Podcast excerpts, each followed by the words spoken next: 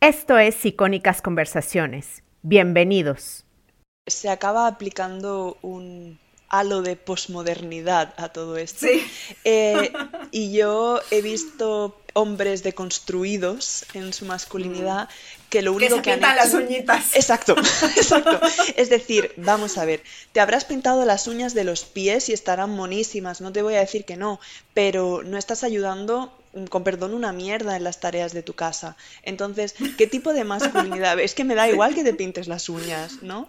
Que si te las quieres pintar, píntatelas, enhorabuena. O sea, pero no tiene absolutamente nada que ver esto, ¿no? Entonces, claro, las cosas que normalmente se asocian a la masculinidad son aspectos de, por ejemplo, la oratoria, el El liderazgo, liderazgo, eh, la valentía. el- sí, la valentía, la asertividad a deci- al decir las cosas, ¿no? Pero es que esto realmente, más que aspectos masculinos, yo lo, lo caracterizaría como valores. Es decir, si la desconstrucción de esta masculinidad va a ser tener a hombres llorones que se pintan las uñas, prefiero que no los tengamos.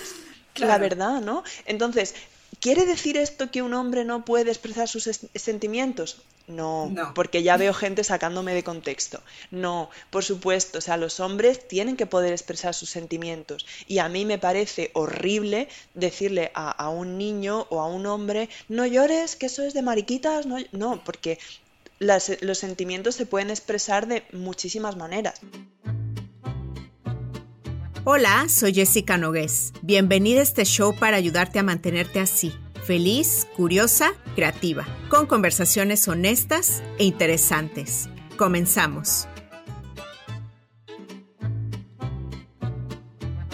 Hombres y mujeres existimos. Ocasionalmente hasta nos gustamos. Existimos por estas dos verdades. Debemos nuestra vida y existencia a que esto ha sido posible, que algunas veces hombres y mujeres se lleven bien. La vida humana proviene de la realidad de que hombres y mujeres somos diferentes. Sin embargo, Vivimos en una era en la que se pretende que la diferencia sexual no es importante, en la que la biología no existe, en que algunos aspectos para esto no importa, lo cual es verdad, en algunas cosas esto no importa, las mujeres hemos entrado a la esfera de lo público en los últimos años y nuestros comportamientos cada vez son más parecidos de hombres y mujeres, sin embargo, parece que cada vez hombres y mujeres nos entendemos menos, ¿no? Entonces, yo quiero hacer este episodio que vas a escuchar hoy y que de hecho lo voy a titular ¿Qué quieren los hombres? Porque quiero hablar de, del aumento del resentimiento entre los sexos, ¿no? Hay esta idea de que si ganan los hombres, las mujeres pierden, o que si ganan las mujeres, los hombres pierden. Y creo que se, se tiene que empezar a hablar un poco de, de, reconciliación, ¿no? Porque al final vivimos en un mundo mixto y hay que dialogar, ¿no? Para avanzar. Y esto que acabo de decir, eh, estoy parafraseando una, un texto, un, un, párrafo de un libro que acabo de leer que se llama What Do Men Want? ¿Qué, qué quieren los hombres? de Nina Power, que es una filósofa inglesa. Y para este episodio he invitado a Paloma Marín, a Paloma Marín la conocí en un podcast maravilloso que se llama Patente de Corso. Y muchísimas gracias, Paloma, por estar aquí. Cuéntanos un poquito de ti.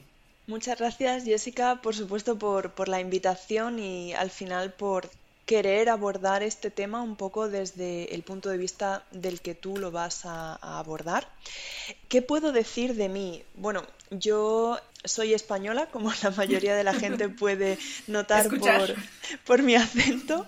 Soy, eh, bueno, estudié física en su momento y luego me doctoré en ciencia de la información. A día de hoy trabajo en el sector de la tecnología. Digamos, lo más próximo sería ser consultora de IT. Y como bien has dicho, pues colaboro a veces en el podcast eh, Patente de Corso, el podcast, que está disponible en Evox, Spotify, sí, y también en YouTube. Claro. Es un podcast en el que precisamente se intenta tratar un poco tendencias hegemónicas a nivel de discurso y enfocarlo todo desde un punto de vista distinto, pero sobre todo... Políticamente incorrecto. Políticamente incorrecto y con humor, ¿eh? que conste, porque creo que esto tampoco se debe perder, pero también somos serios en, las cosas que, que decimos. Y bueno, este podcast pues se alinea también con, lo que yo pienso políticamente y con el movimiento político al que yo estoy afiliada, que, es el, Frente Obrero. Claro, y yo quise abordar este, este tema ahorita con, contigo porque a mí me parece preocupante que ya no seamos capaces de, de navegar en los grises, ¿no? O sea, como que siento que la gente está buscando constantemente una utopía en donde nadie sufre, en donde siempre hay que proteger a quien se ofende y la gente literal se ofende por todo en las redes sociales. O sea, los que estamos diciendo nuestra opinión constantemente en redes sociales eh, somos atacados porque siempre alguien se va a ofender. Entonces, vivimos en un momento en el que se ve a la gente por cómo es, sino a qué grupo perteneces, ¿no? Casi, casi. Exacto. Y, y también me preocupa que se está promoviendo mucho el infantilizarse, el quejarse, el culparnos unos a otros de todo. Y me gustaría que nos movamos un poco a, a ser responsables, ¿no? Al diálogo, al razonamiento. Entonces, estábamos hablando antes de grabar de que eh, los medios, los papers, entre más polémicos, entre más generalicen sobre un grupo, entre más divisorios, más venden, más se promueven. Y, no está bien eso, ¿no? Porque no todos somos enemigos y esos mensajes están empezando a tener efecto, ¿no? Entonces, yo, por ejemplo, que, que digo que soy feminista, siento que el feminismo se ha convertido en un, en un campo de batalla, ¿no? En el que ya no puede ser políticamente incorrecta. Y bueno, cada feminista lo hace lo mejor que puede, pero yo creo que también como feminista y como mujer pensante que, intenta pensar en, la esfera pública, no podemos atacarnos, ¿no? Por estar pensando y cuestionando, etcétera, etcétera. Entonces, más o menos, para empezar, eh, dime tú, ¿qué opinas ahora de este feminismo que está muy dividido. Siento que hay un feminismo que, se puede comprar casi casi, ¿no? O sea, hay e, este feminismo que se usa para vender sneakers, eh, venderte una cirugía plástica, eh, hacer porno, vender shampoo, o sea, y, por otro lado este está otro feminismo, digamos. Es que no me gusta hablar de feminismos, pero así, así es. Este, siento que a veces te da permiso, entre comillas, ¿no? De odiar o de demonizar a todo un grupo que serían los hombres, ¿no? Y, que, y, también quiero que me cuentes un poco sobre este, este peligro de, de sentirse empoderadas, porque yo siento que muchas veces el sentirse empoderadas quiere decir que, te digo, te compras el shampoo, te ves súper guapa, te llevas en la última bolsa súper cara, o sea, o sea, para sentirte empoderada entonces necesitas dinero, ¿no? ¿O, cómo? Entonces, como... Has dicho tantas cosas, Jessica, que creo que casi casi me da para escribirme otra tesis doctoral. Pero mira, eh, ayer creo que fue, eh, o antes de ayer, compartiste en, Twitter una cosa que me hizo mucha gracia, porque era, era un mensaje hablando un poco de esto de la, de la polarización, ¿no? Eh, buenos días. Buenos días serán para ti, para mí no son buenos días. Ah, Te has olvidado de que en una parte del mundo ahora es de noche, ¿no? Bueno, pues es un, es un poco así, ¿no? Y, y yo realmente cuando empecé a salir en algún vídeo, cuando empecé a, bueno, que se veía, digamos, mi cara un poco más por ahí a veces, yo, los comentarios era algo que llevaba muy mal, porque mm. decía, pero ¿cómo está pudiendo la gente decir semejante barbaridad? O incluso yo, el Twitter que yo tengo, la cuenta de Twitter que tengo es meramente profesional y yo, a mí me sigue gente, pero yo comparto cosas de tecnologías de la información, protección de datos, etc.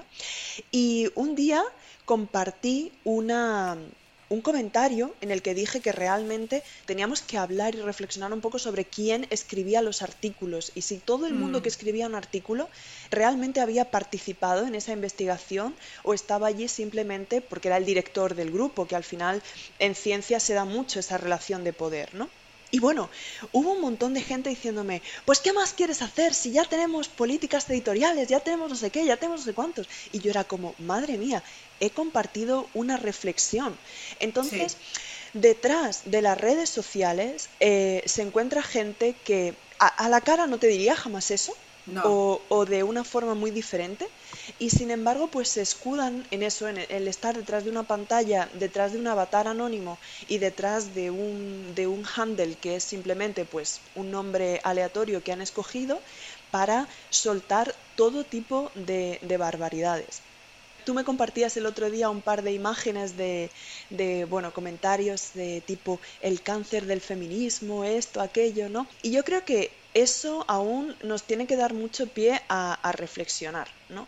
Y tú has mencionado antes el libro que estás leyendo. Yo con todo esto quería comentar un libro que se llama La transformación de la mente moderna y en este libro pues se habla un poco de eso, ¿no? De la posibilidad de no ofenderse nunca por nada y de los denominados espacios seguros como ah, aquellos espacios en los que no en los que no te vayan a agredir físicamente, que espero que todos los espacios sean así en algún día, es decir, ojalá a nadie le agrediesen físicamente en ningún en ningún contexto, pero es el espacio seguro mental, es ah, decir, aquel, aquel espacio, entre comillas, en el cual a ti nunca jamás te van a poder contradecir una idea. O cuestionar.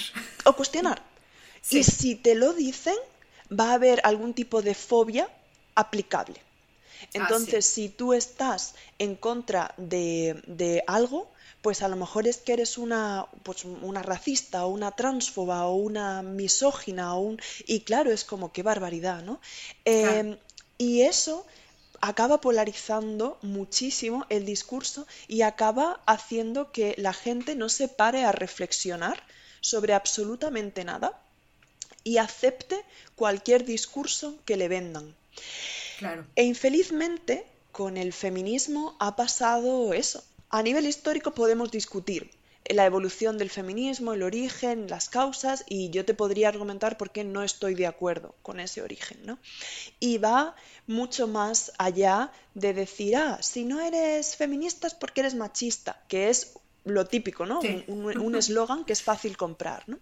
Pero al final, esta forma de plantear las cosas ha hecho que el feminismo actual, el feminismo mainstream, el hegemónico que vemos, haya acabado con cualquier tipo de parte de lucha, de lucha por derechos de las mujeres. En la mayoría de los casos podemos salvar alguna excepción eh, con algunas plataformas o algunos movimientos. Em, y sobre todo se haya convertido en una cosa que el sistema puede absorber muy fácilmente y lo puede hacer propio hasta el punto de conseguir mercantilizarlo. Y en el momento en el que te opongas a, cualquiera de estas mercantilizaciones machista o fascista, que es peor todavía, ¿no? Y ya no te dan absolutamente eh, pie a, hablar para nada. Y tú has mencionado una cosa que es el, empoderamiento, ¿no? El, la cómo la industria acaba dándole la vuelta a todo esto para convertirte en si compras tal cosa, es porque eres una mujer empoderada o líneas de productos para mujeres empoderadas, para mujeres fuertes, para al final envolviendo toda esta cuestión de la mujer en algo que se pueda comprar y vender. ¿no?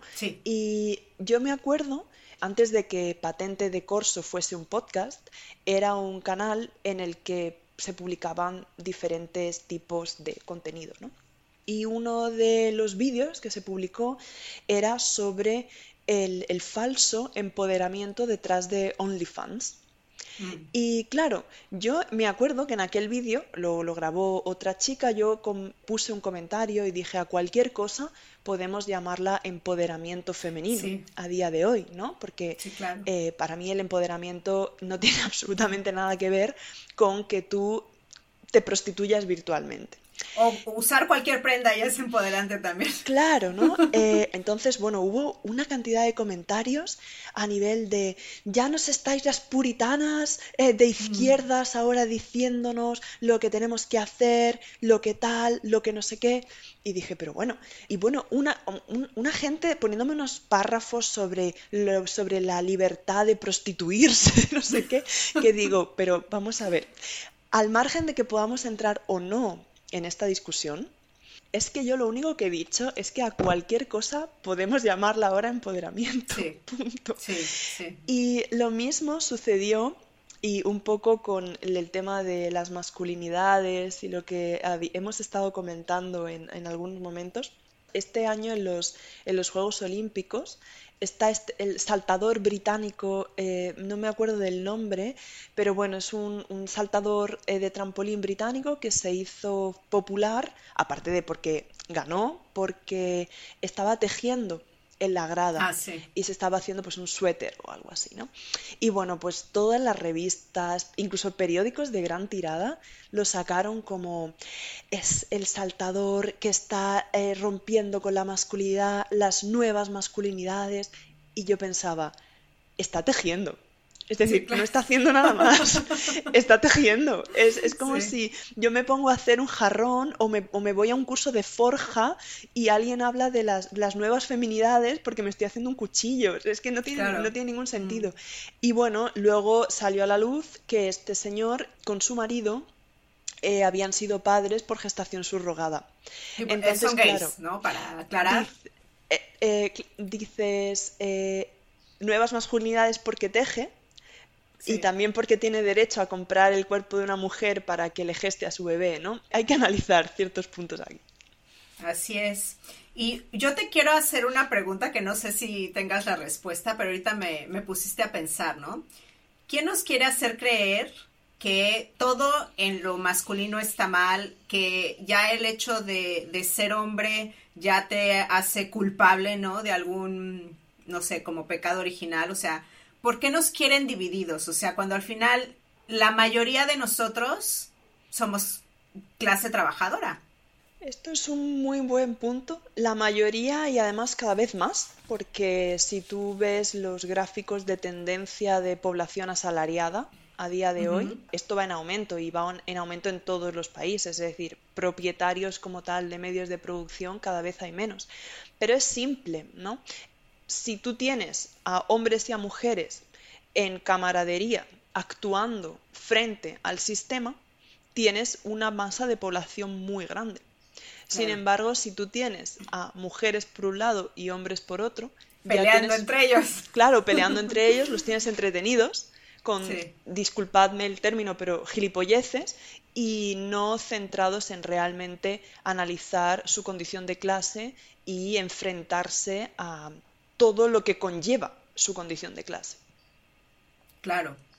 También hay esta creencia de que a mí me preocupa un poco que hemos perdido el rigor científico, o sea, está como de moda querer ignorar la biología, ¿no? A nombre de, muchas luchas. Entonces, por ejemplo, ¿no? Em, hay este feminismo que cree que somos una, un lienzo en blanco y de alguna manera y voy a citar a, una autora que, eh, leí un pedacito de su, de su libro ayer, que se llama Roxana Kleimer, que, me gusta mucho porque cita muchos datos eh, basados en ciencia, que el reduccionismo sociológico es igual de peligroso que el reduccionismo biológico, ¿no?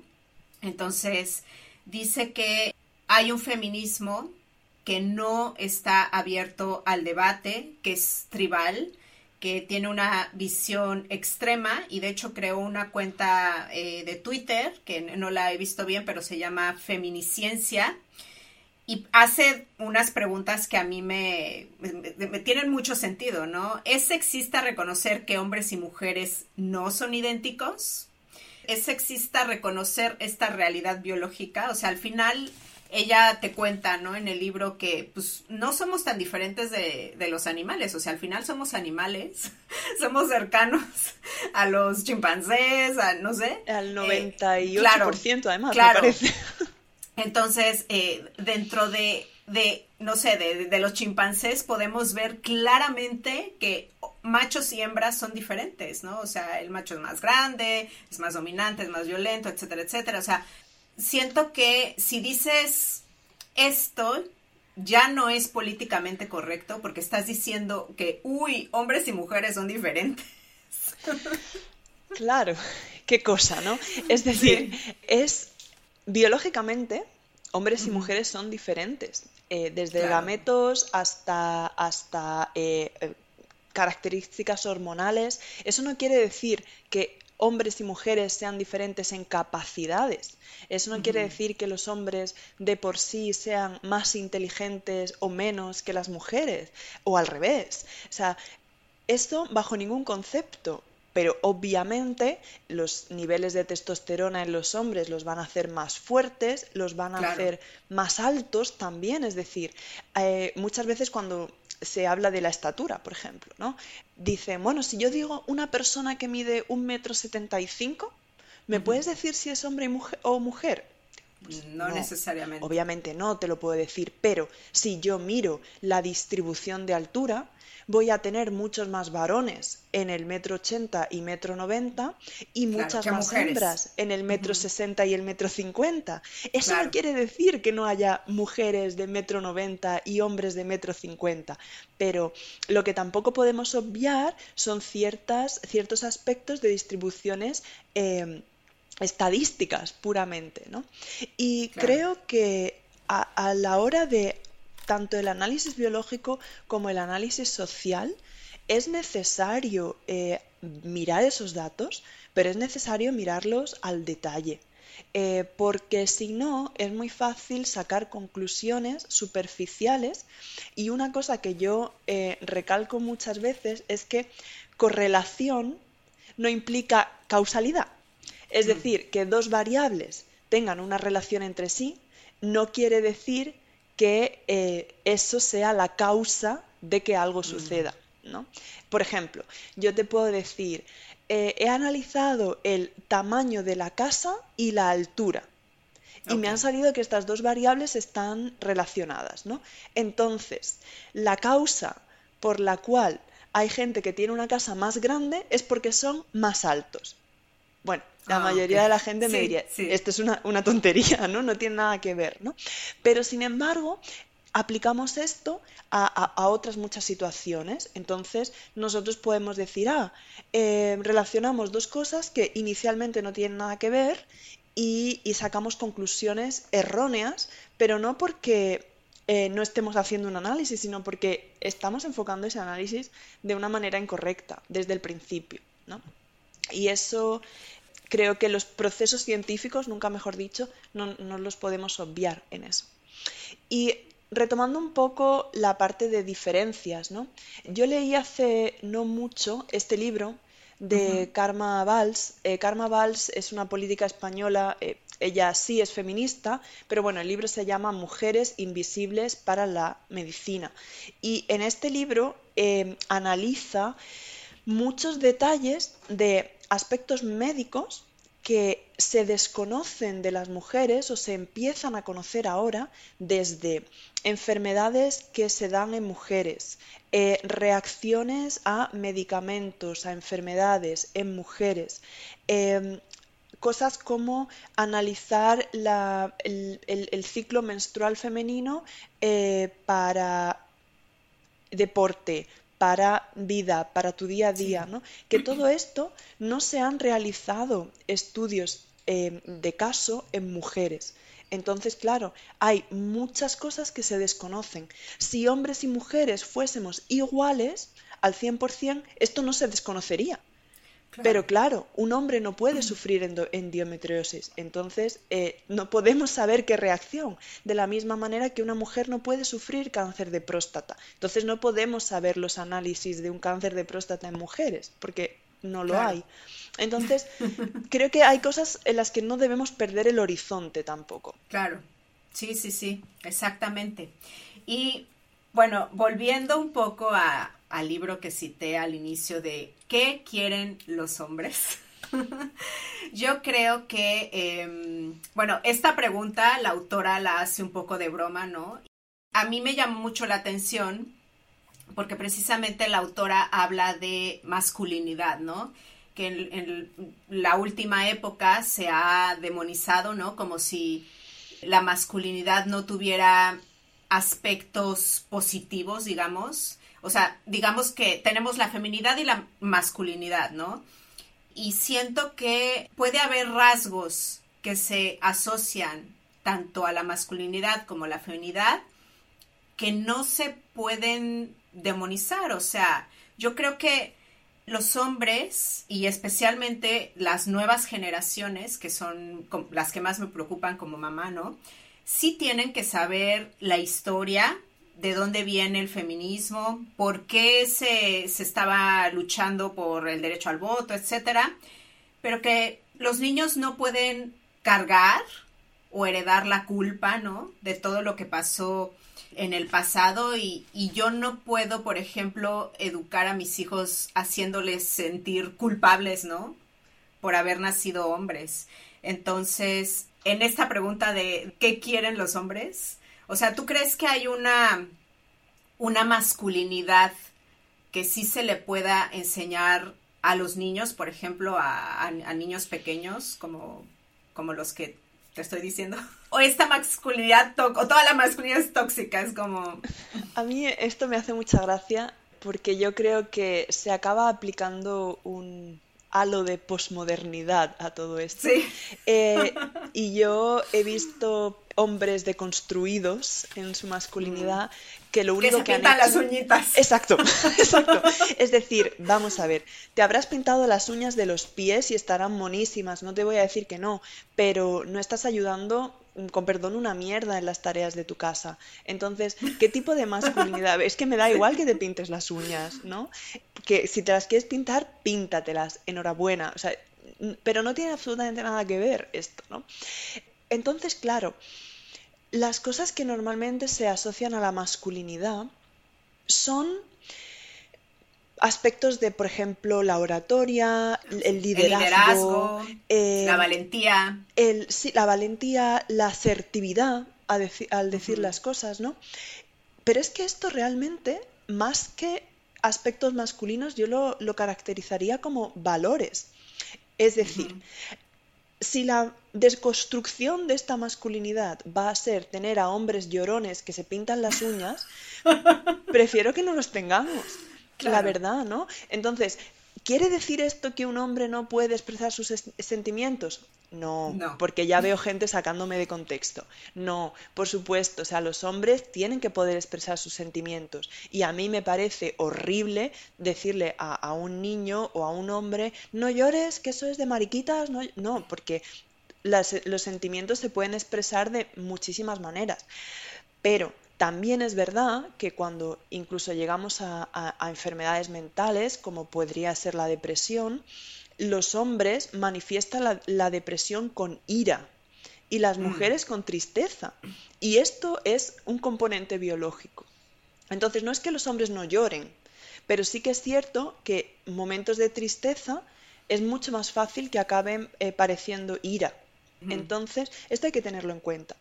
Yo creo que lo que tenemos que hacer, y yo no soy madre, pero creo que lo que tenemos que hacer con las nuevas generaciones es educarlos en, primero, en el compañerismo y en los buenos tratos a, cualquier persona de su entorno. Eso es lo primero.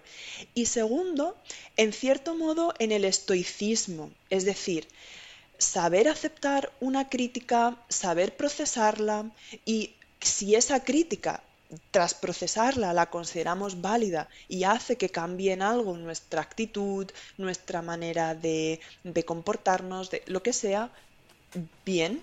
Y si después de procesarla creemos que esa crítica no tiene fundamento ninguno y, vamos a continuar como estamos, bien también, ¿no? Pero creo que a día de hoy parece como que queremos educar a todo el mundo en la fragilidad y ah, en la no, no, eso no lo digas porque hay una película que se llama Captain America. No sé si la has visto. No, no. Bueno, no, pues en esta película el, el actor eh, principal es Vigo Mortensen, si no me equivoco, eh, pero igual te lo digo mal, ¿eh? por favor, cinéfilos, no me crucifiquéis. Me gustó mucho porque es un señor que mm, decide con su esposa criar a sus hijos en, el, campo, prácticamente. Ah, creo que sí la vi. Ya tiene tiempo, ¿no? Ya tiene tiempo esa película. Quizás como unos seis años, por ahí, siete. Y bueno, la madre de los niños fallece porque bueno, se suicida. Y entonces pues el padre desde el primer momento les dice a sus hijos lo que ha pasado. Les enseña a los niños las cosas realmente como son. Pero claro, como viven un poco apartados, al llegar a la sociedad, por así decirlo, y estar en contacto con, con otras personas, pues parece como que sus comportamientos son raros o... Salvajes, ¿no? Medios salvajes. y es como, ¡Ah! ¿cómo vas a decir eso delante de los niños? Bueno, ¿y por qué no? Es decir, es que tienen obviamente adaptándolo a la edad, pero es que tienen que vivir los niños ausentes de absolutamente todo y en una especie de burbujita intocable, pues yo creo que no. Y idem niños y niñas, es decir, a las niñas a día de hoy, con la cantidad de hipersexualización disfrazada de empoderamiento que hay por ahí, y ahora habrá gente que me dirá, ah, qué mojigata, qué puritana, no sé qué. No, no tiene nada que ver esto, pero sí que es cierto que parece como que si no eh, subes a Instagram 20.500 fotos en pose o no haces TikToks haciendo twerk, es que, bueno, eres poco menos que poco empoderada y, tristona. Yo creo que es muy importante también que a las niñas se las eduque en eso, en fortaleza, tener valentía, tener afán de liderazgo y eso no es una característica mala, ni las convierte en mandonas, ni las convierte en, nada. y un poco ese equilibrio. Claro, y a mí me llama la atención, eh, esto que dices me parece maravilloso porque yo creo que la gente no tendría que vivir, sí, efectivamente, entre algodones, ni, niños, ni adolescentes, ni adultos, o sea, más bien tendríamos que ser fuertes y poder argumentar cuando no estamos de acuerdo con algo. O sea, esta idea de que no estoy de acuerdo contigo, no hablo contigo. O sea, si tú quieres convencer a alguien de tu punto de vista, lo mejor que puedes hacer es argumentarle. Porque si le cortas el, diálogo, más bien lo que va a pasar es lo que está pasando, ¿no? Que, la sociedad se polariza, polariza. Y no sé cómo me vaya a ir con este episodio, pero está de moda el, el antirracismo, ¿no? Y me ha pasado que de repente yo digo, no demonicemos a los blancos, o sea, no puedes eh, pensar que eh, una persona solamente por ser blanca ya es mala y racista y me llega hate, ¿no? y ahorita no sé si me va a pasar que yo ahorita voy a decir, y sí lo voy a decir, no podemos demonizar a todo un grupo, que son los hombres, por el simple hecho de nacer hombres y decir que todos son unos misóginos culpables, y nada más por decir, tratémoslos bien, ellos nos tienen que tratar bien a nosotros, y, nosotros también tenemos que, que tratarlos bien a ellos, y no sé si me van a, me va a llegar hate, pero parece que ahora es polémico decir tratémonos bien. Eh, es curioso porque te voy a tomar un poco ahí la palabra. Creo que todo se basa en el respeto y aquí a lo mejor eh, si nos escucha gente eh, que esté más metida en el movimiento feminista no, pero si nos escucha gente que esté más metida en el movimiento comunista sí, el que fue presidente de Albania durante mucho tiempo, Enver Hoxha, tiene un texto que se llama Hagamos que la mujer sea más activa en los problemas de la sociedad. Y él define el respeto de una manera que me parece muy acertada en este contexto. Y él dice, hay que comprender correctamente que el respeto no significa que la mujer no diga su opinión al marido y que se humille ante él. Debe respetar las opiniones del marido cuando son justas, pero debe tener el valor de señalarle las que no lo son. Entonces yo creo que el, respeto ante todo no es decir, ah, sí, sí, a todo tiene razón, ni de un lado ni de otro, ¿no? Yo me pongo enferma cuando veo reels de Instagram de gente diciendo, ¿cómo tener éxito en tu matrimonio? Sí a todo. Y es como, no, Sí a todo, no. O sea, si lo que te acaban de decir es una soberana mamarrachez, pues eh, es que no. Y al contrario también, es decir, ni nosotras vamos a tener siempre la razón hablo en una relación heterosexual, obviamente, pero a nivel social, con compañeros de trabajo o compañeros de lo que sea, pues igual, ni, ni, ellos van a tener siempre la razón. Entonces, lo que hay que saber es identificar y, y decir, bueno, pues ahí pues estás equivocado o estás equivocada y vamos a ver cómo, cómo tratamos esto, ¿no? Claro. De hecho, eh, la autora me encanta, ella, no sé si es un término de ella, pero me parece estupendo su término, habla de que vivimos en un mundo heterosocial. O sea, vivimos en un mundo mixto. Entonces, todos tendríamos que poder, entre hombres y mujeres, eh, pensar, razonar, discutir para tener dinámicas más sanas, ¿no? Totalmente. porque vivimos eh, en un mundo, te digo, en el que ya da miedo opinar y me incluyo, ¿no? Entonces, también no buscar esta utopía, ¿no? Yo siento que yo muchas veces me he preguntado hasta dónde tienen que llegar estas luchas sociales, ¿no? Que están de moda porque siento que buscan la utopía en donde nadie sufre, en donde nadie se ofende, y me preocupa también porque caen en muchas veces en la victimización y, y si crees que eres víctima todo el tiempo, ves el mundo en blanco y negro. Es muy fácil ver el mundo en blanco y negro, ¿no? Y me parece peligroso sobre todo para las mujeres porque no me parece algo más desempoderante, no hay nada más desempoderante que decirle a una mujer que por ejemplo, siempre es la víctima, ¿no?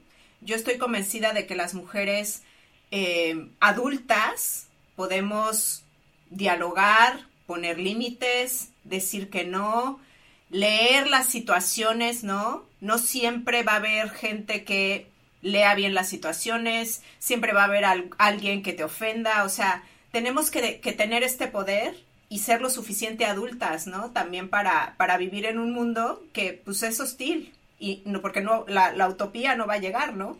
Y entonces vivimos en un mundo con antagonismo, confrontación, con errores, con aprendizajes, entonces todos somos capaces de, de hacer daño, ¿no? Y tanto hombres como mujeres podemos tener lados buenos y lados malos. Y siento que no estamos viendo los matices. No sé, ¿tú qué opinas? Yo creo que los matices los perdimos hace muchísimo tiempo ya, ¿eh? Sí. Así, ahí te doy completamente la razón. A mí, la victimización y la victimización como portada me parece bastante terrible, porque no creo que las mujeres, por el hecho de ser mujeres, sean víctimas.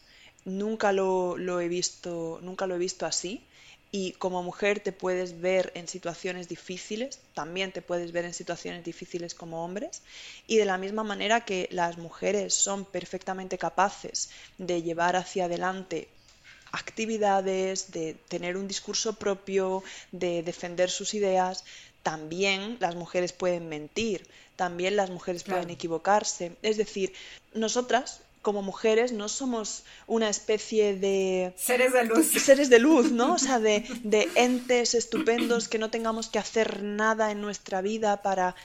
No. Eh, y más en el contexto de que, como hemos mencionado antes, la mayoría de la población del planeta es trabajadora. Es decir, la mayoría de nosotras tenemos que trabajar para sacar muchas cosas hacia adelante. Entonces, centrarse en ese papel de no, porque tal, porque... Bueno, vamos a analizarlo. ¿Te han dicho algo porque estabas equivocada o te han dicho algo porque eres, porque eres mujer? ¿no? Porque claro, si yo, por ejemplo, no estoy de acuerdo con una opinión que tú tengas, pues yo no estoy de acuerdo a lo mejor con esa opinión en ese momento. Yo no estoy en contra de México, ni de los mexicanos, ni eso no tengo nada en contra. Entonces, claro, es muy fácil sacar eso de contexto, ¿no? Y hay mucha gente que lo utiliza como arma arrojadiza. ¿No estás de acuerdo con lo que digo? Misógino. Ah, sí. Y punto. Sí, sí, sí. Y ya está. Y es como, espera un segundo. El hecho de que tú no estés de acuerdo con una persona no convierte, o esa persona no esté de acuerdo contigo, no la convierte en un misógino o en una misógina. Claro. Y también es, me parece preocupante que a nombre de, de esto que estamos comentando, por ejemplo, el dolor que puede sentir un hombre eh, es así como vale menos, ¿no? O sea, no es verdad. Los hombres también sufren, su, su dolor es válido y bueno, no sé, es, es, yo quiero hacer estas preguntas, ¿no? ¿Es útil atacar a todo un grupo? O sea, esto no aumenta la distancia entre nosotros y el resentimiento, o sea, ¿cuál sería, según tú, una mejor mm, posición para ambos sexos para luchar contra las injusticias o buscar alguna transformación. Que yo sé que tú, pues, me vas a hablar eh, más eh, sobre la clase, ¿no? Claro, a ver, obviamente yo hay ciertas cosas que sí que las, las enfoco desde, pues a lo mejor desde un punto de vista diferente, ¿no? Eh, yo entiendo que el feminismo catalogue dos clases, ¿no? La clase hombres, la clase mujeres. Para mí eh, las clases no las determina tu, sexo. Eh, lo, hemos, lo hemos comentado algunas veces. Pero yo creo que la solución real es, es, la camaradería, es decir, entender que vivimos en un mundo mixto en el que la mayoría de las relaciones son heterosexuales. Esto no quiere decir que una relación homosexual sea no sea válida ni sea inválida, ni muchísimo menos que ya veo que se, esto se Pero es una realidad. Pero es una realidad que la norma estadísticamente es hablando heterosexual. Exacto. Estadísticamente hablando, la mayoría de las relaciones que tenemos en el planeta Tierra son heterosexuales. Entonces, la mayoría de las relaciones humanas eh, se producen entre hombres, a nivel sentimental, se producen entre hombres y mujeres. Y, e incluso, aunque tú tengas una relación homosexual, en tu día a día vas a convivir con gente de otro sexo. Tendrás compañeros de trabajo del sexo opuesto, tendrás vecinos del sexo opuesto. Padres, hermanos, etcétera, etcétera, Entonces, para mí, lo principal es, es la camaradería, es decir, que entendamos diferencias y similitudes y sepamos aunar esas diferencias y esas, y esas similitudes. Y es así eh, en el momento en el que primero vamos a ser felices a nivel de, felicidad propia del individuo y por supuesto vamos a poder estar juntos en una causa colectiva, que en este caso, pues bueno, en mi, punto de vista y como yo veo las cosas, pues esa causa colectiva es acabar con la propiedad privada en medios de producción, pero la idea colectiva en otras situaciones puede ser otra. Es decir, a menor escala, la causa colectiva puede ser que tu comunidad de vecinos esté más limpia eh, o la causa colectiva puede ser que en tu parque pongan un espacio para que los niños jueguen. Es decir, desde lo macro hasta lo micro. Sí. ¿Y qué opinas, con esta perspectiva más de, de clase, qué opinas que el feminismo más liberal esté constantemente empujando, por ejemplo, ¿no? Que haya más mujeres SEO. ¿Es esto realmente libertad? O sea, y también te lo pregunto porque si decides ser madre y no eres súper exitosa, o sea, en esto de que ganes muchísimo dinero, o sea, te dicen que estás siguiendo la trampa patriarcal, ¿no? Entonces, eh, empujamos a, a ser a las mujeres exitosas de, la forma en, la que los hombres han sido exitosos, ¿no? Que es ten mucho dinero, em, ten mucho sexo, tú dedica tu vida a hacer una carrera, no sé, en, la mejor oficina de abogados y, lo demás, o sea, la, familia y los hijos, es así como, es que estás cayendo en la trampa patriarcal y, y la verdad a mí me hace Mm, a mí me ha afectado, ¿no? Porque yo, siendo madre, me he sentido disminuida, invisibilizada, este, así, como te decía, ¿no? Ayer yo entiendo que las mujeres no quieran ni tener hijos, ¿no?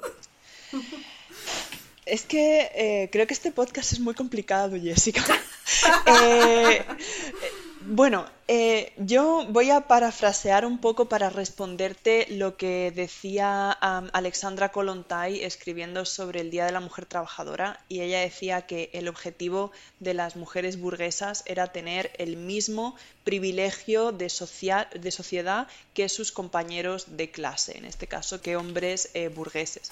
Mientras que las mujeres obreras o las mujeres trabajadoras lo que querían era abolir tanto privilegios que tuviesen que ver con cualquier motivo de, nacimiento o, de riqueza.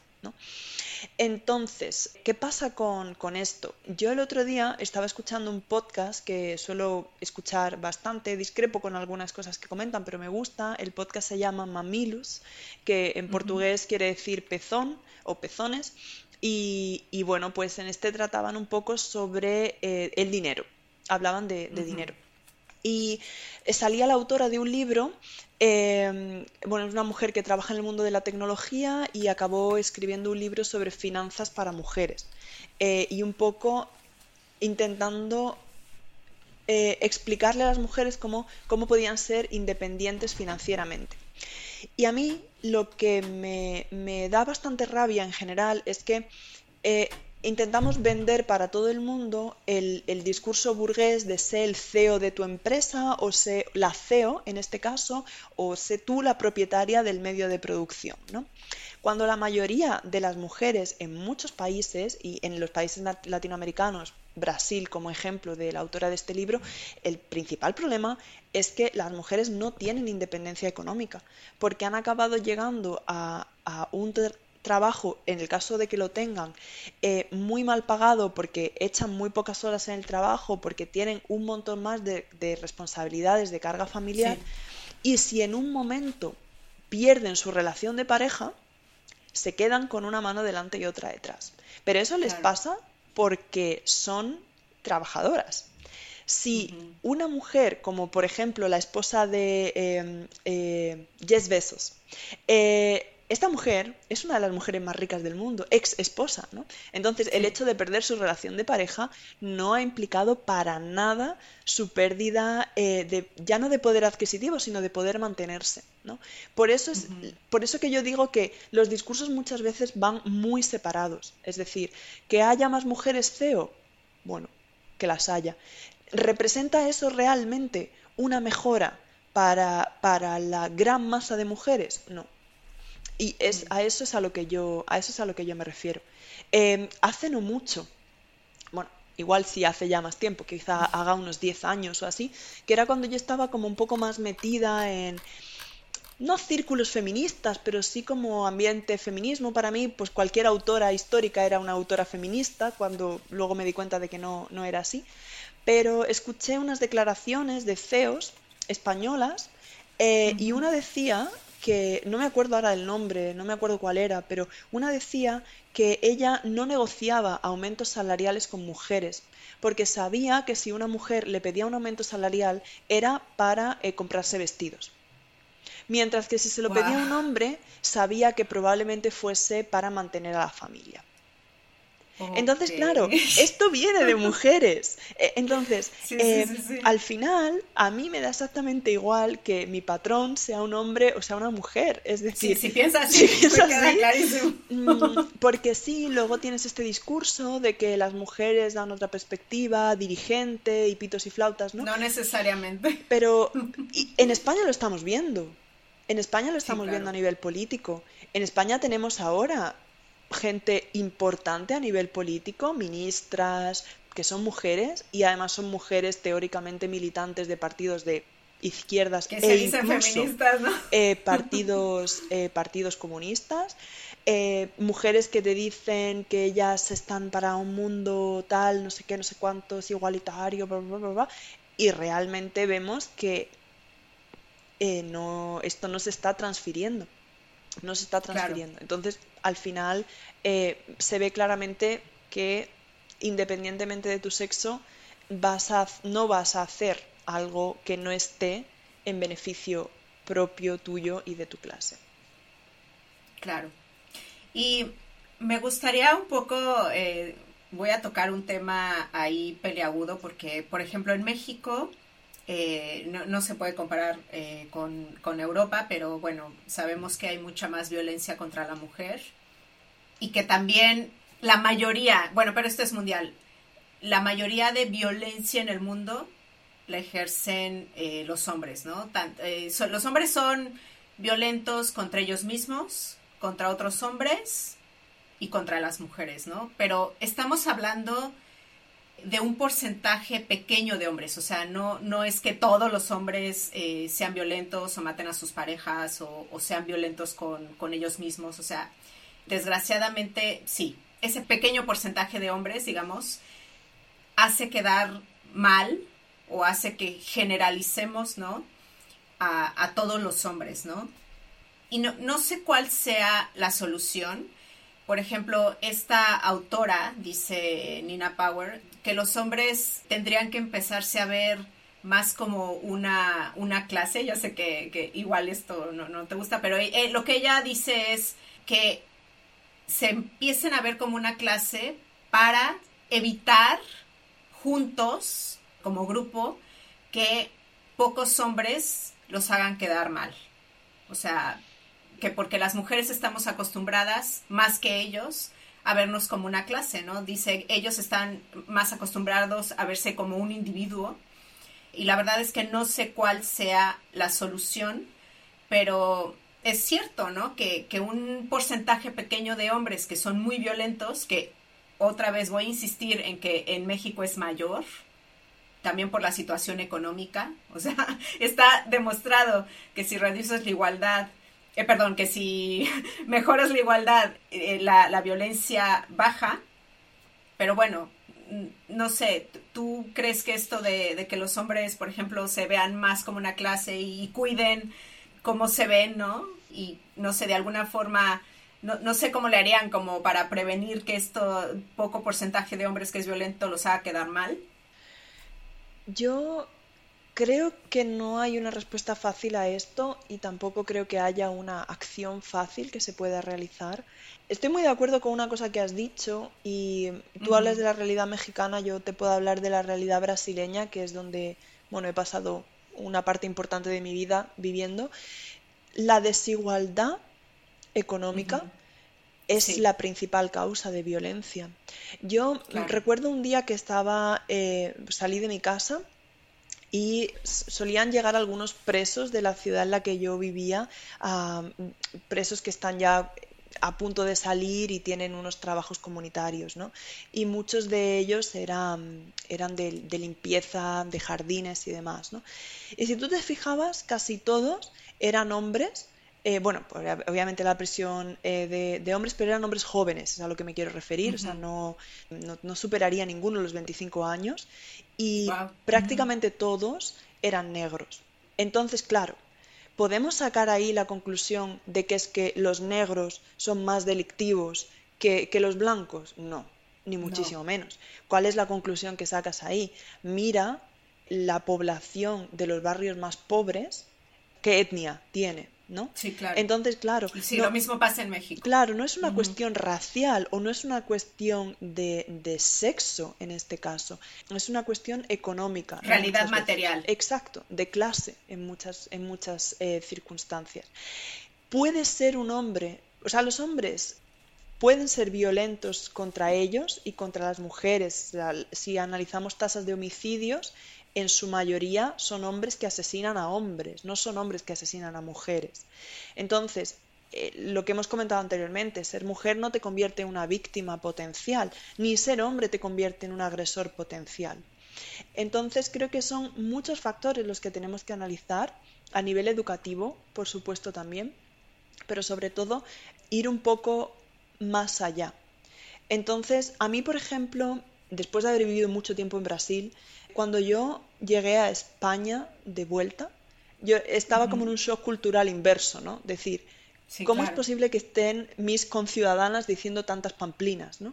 Porque España es un país muy seguro para las mujeres, muchísimo. Sí, a comparación de Latinoamérica, y te voy a decir algo que a mí me hizo shock al llegar a Europa desde México, ¿no? Ya te hablo de hace, no sé, 20 años haz de cuenta que yo, la primera ciudad a la que llegué fue Barcelona. Entonces, en el primer, segundo día, no sé, era verano, y me fui a la playa. Me hizo, o sea, me explotó la cabeza ver mujeres haciendo toples.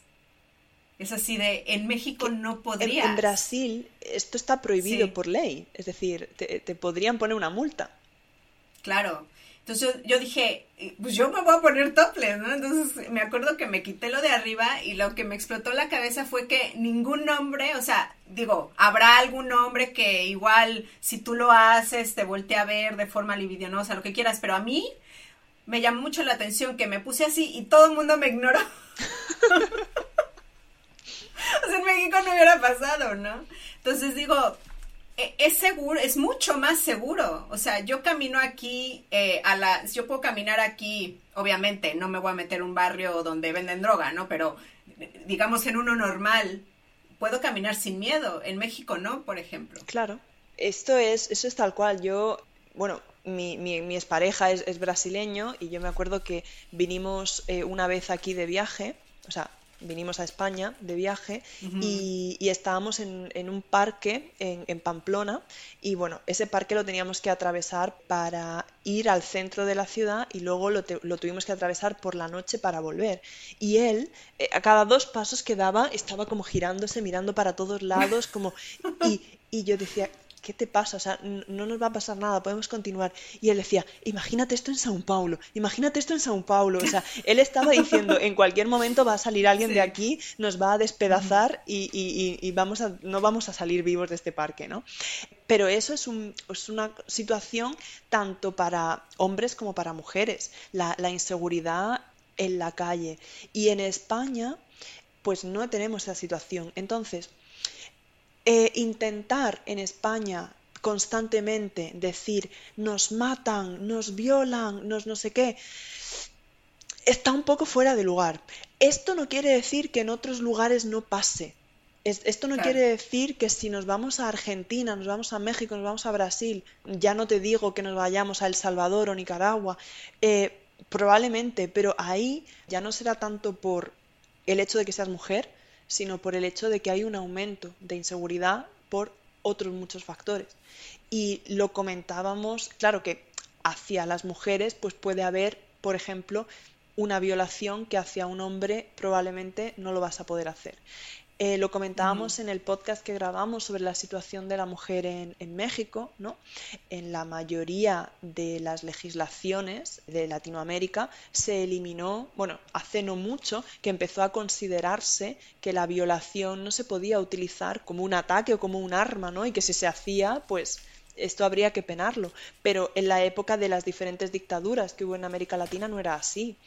Entonces, eso, eso hay que tenerlo en cuenta. Creo que para todos estos análisis de violencia y demás, hay que poner mucho los pies en la tierra sobre cuál es la realidad material, nunca mejor dicho, del país en el cual se habla. Y desde luego España no está para nada en esa situación. Y me pueden decir lo que quieran, pero, pero es así. Sí, no, no, no. No, yo, yo se los confirmo. Yo he vivido en los dos lados. este, y bueno, yo a veces eh, me quejaba, ya no lo hago porque he cambiado de opinión, de que, por ejemplo, un, un hombre hablara de cosas de mujeres, ¿no? O sea, ahorita digo, no, no pasa nada, o sea, si sabe del tema, por mí puede opinar. Bueno, también si no sabe, yo lo ignoro. como, déjalo. Este, sí, claro, pero eh, yo ya no hago esto, ¿no? De, casi, casi, tú no, eh, tú, tú eres hombre, no puedes opinar, ¿no? O tú eres de tal color de piel, no puedes opinar, o sea, ¿no? O sea, eh, así no vas a llegar a ningún lado, ¿no? Con la falta de diálogo.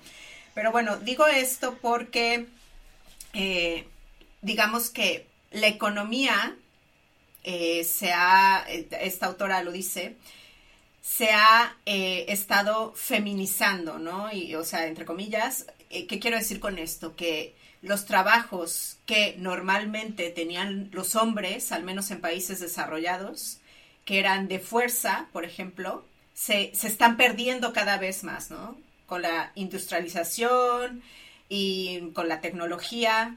Eh, entonces, hemos ido girando hacia una economía más femenina, ¿no? Entre comillas, en donde, por ejemplo, las habilidades de comunicación o pues, son más eh, útiles, ¿no? ¿no? O sea, ya, ya cada vez se va a requerir menos de esta fuerza física, digamos.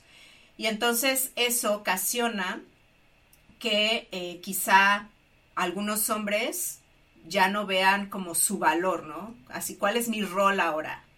¿Tú qué opinas de, esto? Pues me viene al pelo, parezco aquí una biblioteca andante porque te estoy sacando un mogollón de libros, pero bueno, hace no mucho leí este libro que se llama Te vas a sustituir un algoritmo, un algoritmo. Eh, de Lucía Velasco.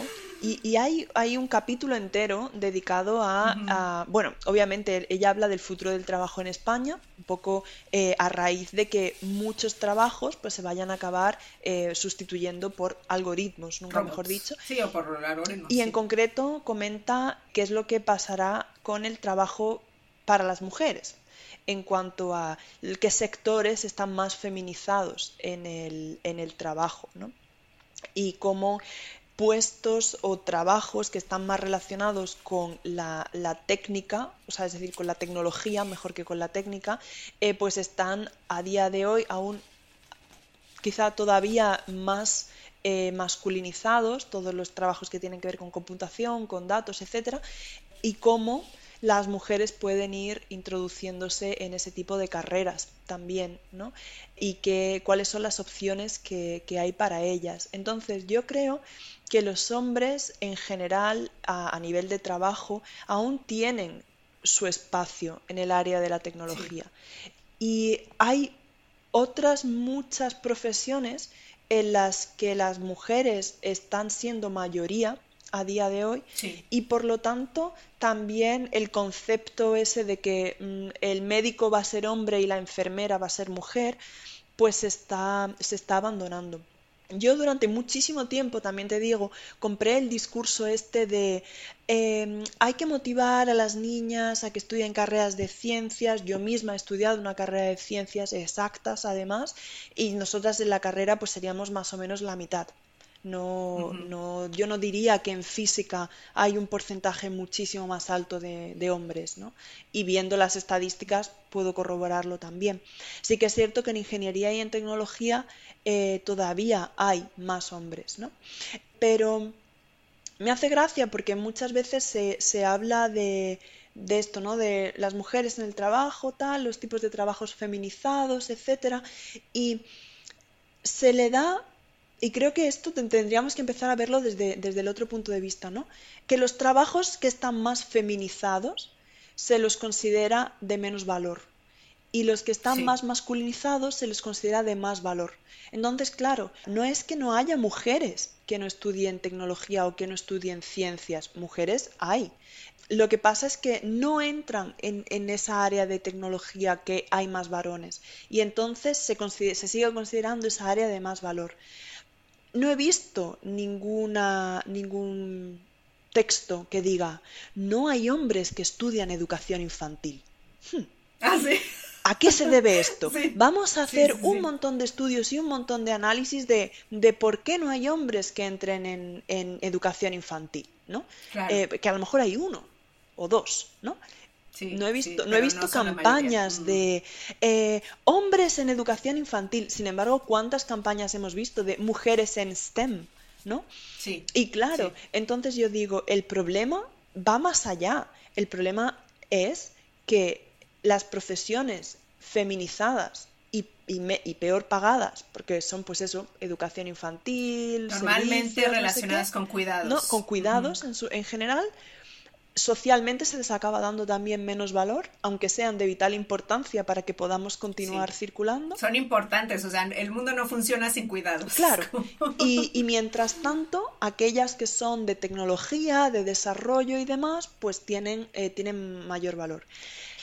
Lo que está clarísimo es que la solución a esto no pasa por adoptar este halo paternalista que hemos visto, al menos aquí en España, por ministras de igualdad, etcétera, de eh, ser mujeres cuidar, tenemos que dar gracias a todas las mujeres que nos cuidan todos los días, porque es como, mm, no, No, no, no, no podemos hacer esto eh, de este enfoque, porque entonces sí que es cierto que nunca vamos a llegar a tener un trabajo en tecnología si lo que nos están diciendo constantemente es el feminismo es cuidar o eh, las mujeres. Es ser agradable. Eh, es porque, claro, porque somos profesoras de infantil, porque somos más tiernas.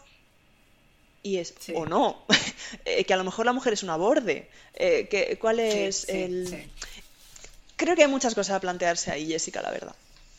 Sí, exactamente. Y bueno, ya para, para cerrar, me gustaría que me dieras, no sé, como tu consejo o tu opinión de cómo podemos ir hacia una cultura en el que el miedo y el castigo no sea como el común denominador que es lo, en lo que estamos viviendo ahora. O sea, miedo y castigo. O sea, miedo de opinar, de dar mi opinión porque me van a castigar, ¿no? O sea, ¿qué tendríamos que hacer, eh, según tú?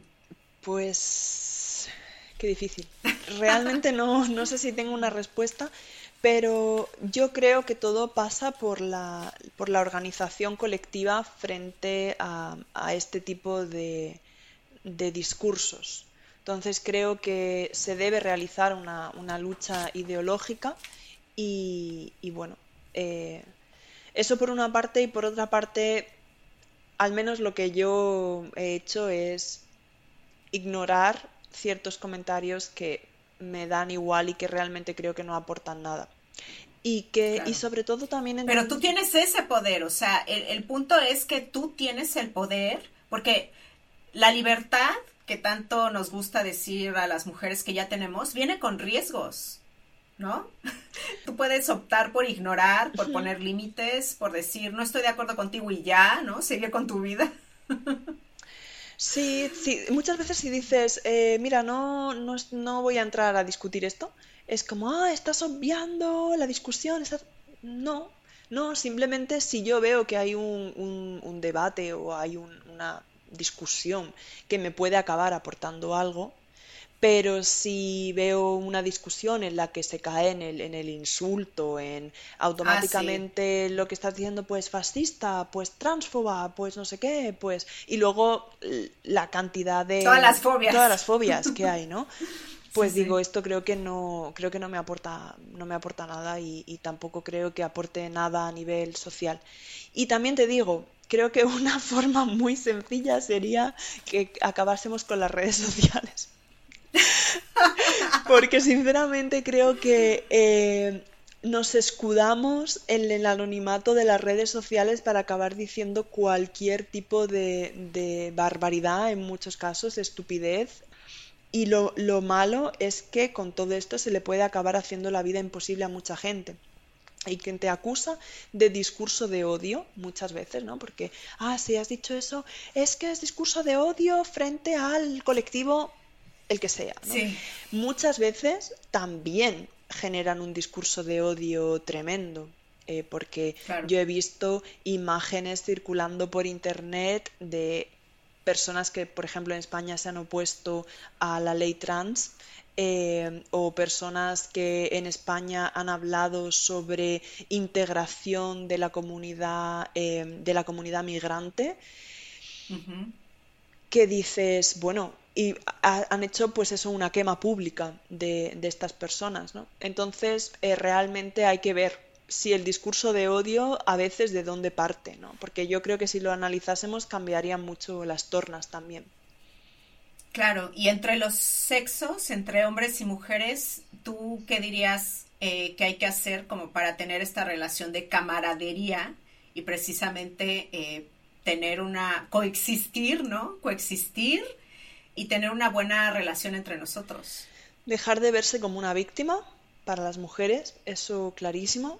Eh, hay una, bueno, esto que voy a decir, hay una medium eh, brasileña que me hace mucha gracia porque tiene un programa en la radio y ella tiene una parte que dice, estoy por aquí de víctimas, ¿no? O sea, como que ah. dejar de adquirir ese papel de víctima siempre, ay, me han hecho tal, me han hecho cual, eso para las mujeres principalmente y entender quién es el, no el enemigo como tal, ¿no? Pero ¿quién es realmente quien te está oprimiendo? Si realmente te está oprimiendo un hombre o si realmente lo que te está oprimiendo es un sistema y un modo de producción, ¿no? Eso, eso habría que planteárselo.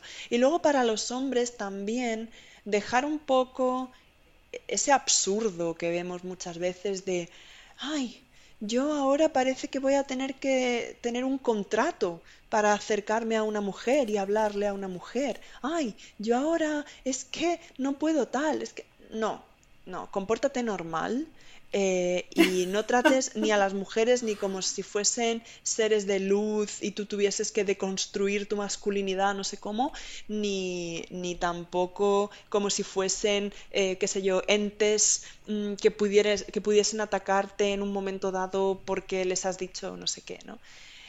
Eso y un poco de educación en civismo para todo el mundo. Yo, yo creo. Ahora, si eso lo conseguiremos o no, yo sí tengo niños en algún momento, o sea, hijos, eh, mujeres o, varones, me, da igual. Eh, creo que es algo que voy a intentar inculcarles. No sé si me saldrá bien o mal, pero creo que es algo que voy a intentar inculcarles. Sí, uno hace lo mejor que se puede. Y sabes que eh, esto no es broma. estaban, no sé si al final se hizo, creo que al final no se hizo, pero estaban creando una aplicación. Ves que hay muchas aplicaciones de citas. O sea, en esta aplicación tenías que eh, firmar legalmente que tú consentías el sexo con la otra persona. O sea, como para que no te pudieran acusar de nada, ¿no? Entonces, era como ese, esos niveles estamos eh, llegando. Yo creo que si, si las mujeres y los hombres, por ejemplo, a nivel de una relación sexual, no somos capaces de por nosotros mismos demostrar que estamos consintiendo y la otra persona interpretar signos de consentimiento o no, es que algo estamos haciendo muy mal. Es que algo estamos haciendo muy mal. Y desde luego no estamos en una sociedad sana para nada. Lo cual, bueno, eh, un poco eh, lo que hemos hablado a lo largo del podcast de hipersexualización y demás, pues bueno, al final yo creo que se lleva a que esos matices estén completamente difusos y no, y no se ahonde. Pero vamos, si algo como demostrar consentimiento es algo que no vamos a poder hacer o interpretar de manera natural, eh, igual, igual nos vamos a extinguir en cualquier momento. Exactamente. Y bueno, yo quiero cerrar diciendo que hombres y mujeres tenemos que aprender a amar y disfrutar las diferencias, a dejar de pretender que estas no existen, tener en cuenta que la vida es dura para todos, que todos tenemos eh, que tomar responsabilidad de nuestros actos, ¿no? Para vivir mejor todos. Y ya nada más, antes de que te vayas, cuéntame si alguien quiere encontrarte, seguir un poco lo que has dicho en algún podcast o eso, ¿dónde pueden ir? Yo recomiendo a todo el mundo que visite el podcast de Patente de Corso, tanto los episodios en los que yo estoy como en los que no, porque creo que es muy... Es muy políticamente incorrecto. Pero ¿eh? creo que es bueno. Eh, aparte a mí en Twitter eh, se me puede encontrar como PM Array, y este es, un poco mi cuenta eh, profesional, es decir, publico casi todo relacionado con mi trabajo, pero suelo hacer mucha mención también a mujeres en tecnología y demás, o sea que eso puede, puede interesar. Y eh, Jessica me enseñó el otro día una plataforma que se llama Subtac, que estoy ah, pensando en abrirme una eh, para sobre todo hablar del el trabajo remoto. Estoy ahí con la idea mm, un poco fraguándola, a ver, a ver si surge. En el caso de lo que bueno es que es gratuita. Os lo compartiré. Y Oye, y recomiéndanos un par de libros. Uf, eh, pues mirad, yo os diría en general a todo el mundo que este que he mencionado inicialmente, el de la transformación de la mente moderna, independientemente de la ideología eh, que tenga uno, eh, está en, en castellano, pero también está en inglés. Es un libro muy recomendable. Y si, quien nos escucha está en España, o bueno, si no también, este otro de que te va a sustituir un algoritmo, creo que también aporta muchos matices a nivel eh, de trabajo, relación trabajo-tecnología y demás. Pero sin duda el de la transformación de la mente moderna. Sí, te explota la cabeza cuando lo lees. Yo lo, yo lo tengo en inglés. Es muy bueno, ¿no? Para entender por qué esta generación, pues prácticamente se ofende por, por todo.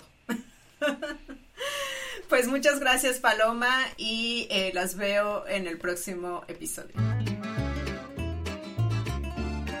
Gracias por estar aquí. Tú me inspiras y lo haces posible. Si te ha gustado este episodio, por favor, ayúdame a compartirlo. Sigue feliz, curiosa, creativa en la plataforma donde lo escuches y déjame una reseña y unas estrellas para ayudarme a continuar este show. Sigamos la conversación en redes sociales en arroba emprendebonito en Instagram y TikTok. Para saber más, entra emprendebonito.com. Vive feliz, curiosa, creativa.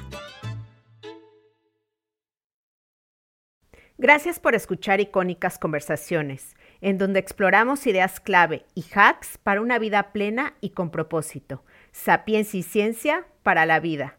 Asegúrate de no perderte ningún episodio suscribiéndote en tu plataforma de podcast preferida. Para más contenido y actualizaciones, sígueme en mis redes sociales. Me puedes encontrar como Jessica Austria. Hasta la próxima.